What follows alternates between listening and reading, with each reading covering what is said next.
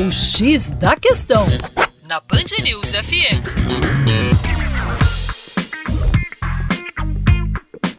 Olá, meu caro ouvinte Band News com vocês, João Marcelo, Geografia Terra Negra.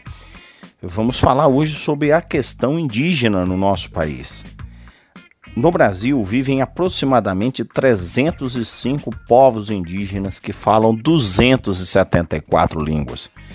Então, já de início, temos a clara noção que não deveremos classificar as populações indígenas como populações homogêneas. É uma riqueza cultural muito grande, uma diversidade étnica enorme. O IBGE nos fala em 869 mil indígenas. 36% dessa população já vive em áreas urbanas e 64% em áreas rurais.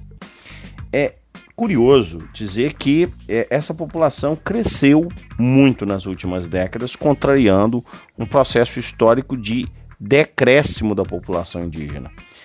A razão é que a Constituição de 88 garantiu direitos específicos às populações indígenas, principalmente o direito originário sobre terras que habitualmente ocupam e a importância que essas terras têm para a reprodução dos seus modos de vida. Porém, para a demarcação dessas terras, os conflitos são enormes. Os grandes proprietários de terra no nosso país se opõem à homologação dos territórios indígenas.